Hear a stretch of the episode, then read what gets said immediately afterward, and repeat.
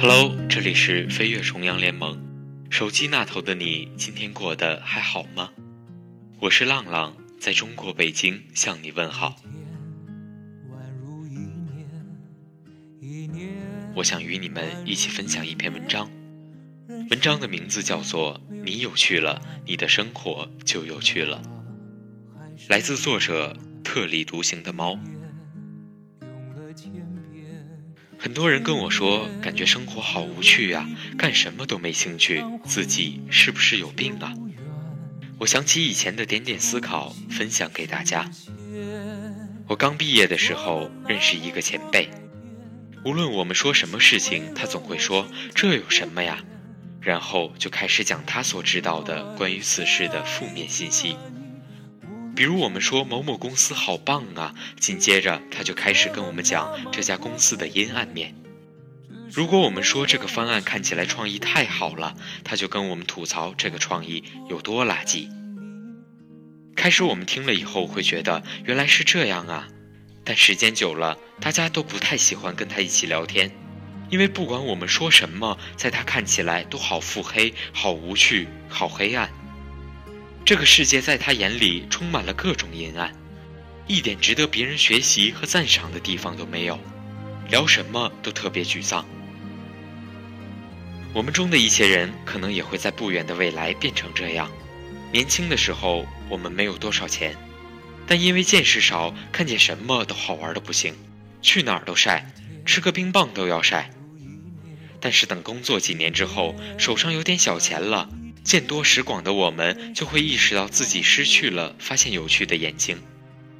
很多时候，好吃的好玩的一大趟之后，感觉就那样吧，没有什么特别惊喜的。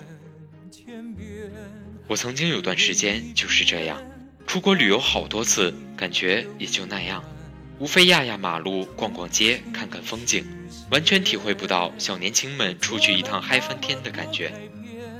周围的人看谁都觉得一般般，听谁讲课都觉得不好不对，但自己也没多大能耐，高不成低不就的感觉。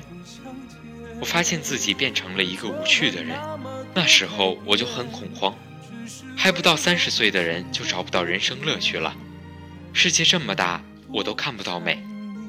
我想了很久，发现自己变得无趣的原因，竟然是封闭了自己的内心。年轻的时候，我们什么都不懂，什么也没见过，看什么都恨不得记在心里，想要拥有。跟一个能干的领导，只要能学到东西，不给钱都乐得屁颠屁颠的，恨不得把全世界都抢过来放心里。但当自己有点小能力以后，看谁都不如自己，看什么都不上眼了。你发现没？年轻时候的朝气蓬勃，早就消失到无影无踪了。取而代之的是对自己无能为力的可气，以及对优秀的别人的嫉妒和内心的着急。你以为自己早就拥有了全世界，但看到别人比自己强又不爽。久而久之，开放的心态变成了自怨自艾和背后吐槽。你嘴上口口声声说着兼容并包，内心比谁都固步自封。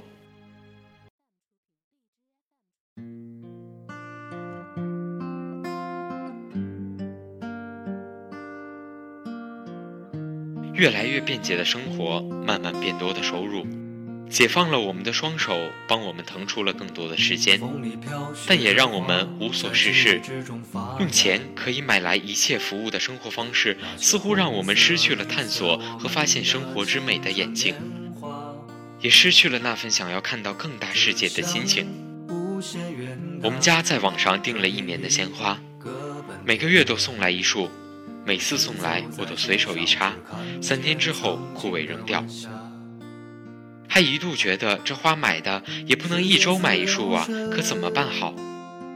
后来有一天，我看了一本花艺的书，然后约了 G 先生一起去花市。琳琅满目的品种以及百分之九十完全没见过的花草世界，让我惊呆了，还超级无敌的便宜。花的世界有那么多艺术和讲究，而自己以前完全不懂，让我惊叹又好奇。我和 G 先生约好，明年不订花了，每个月来花市走一走，买一束自己挑选的鲜花。生活里的情趣还需要自己去挖掘。打开内心是最重要的方式。固步自封、自以为是，只能让生活停滞不前。天天在自己的小世界里，当然无趣极了。用双手和眼睛去发现世界，你才能慢慢变得有趣。你有趣了，你的生活才有趣。文章分享完了，先说一下我自己的感受吧。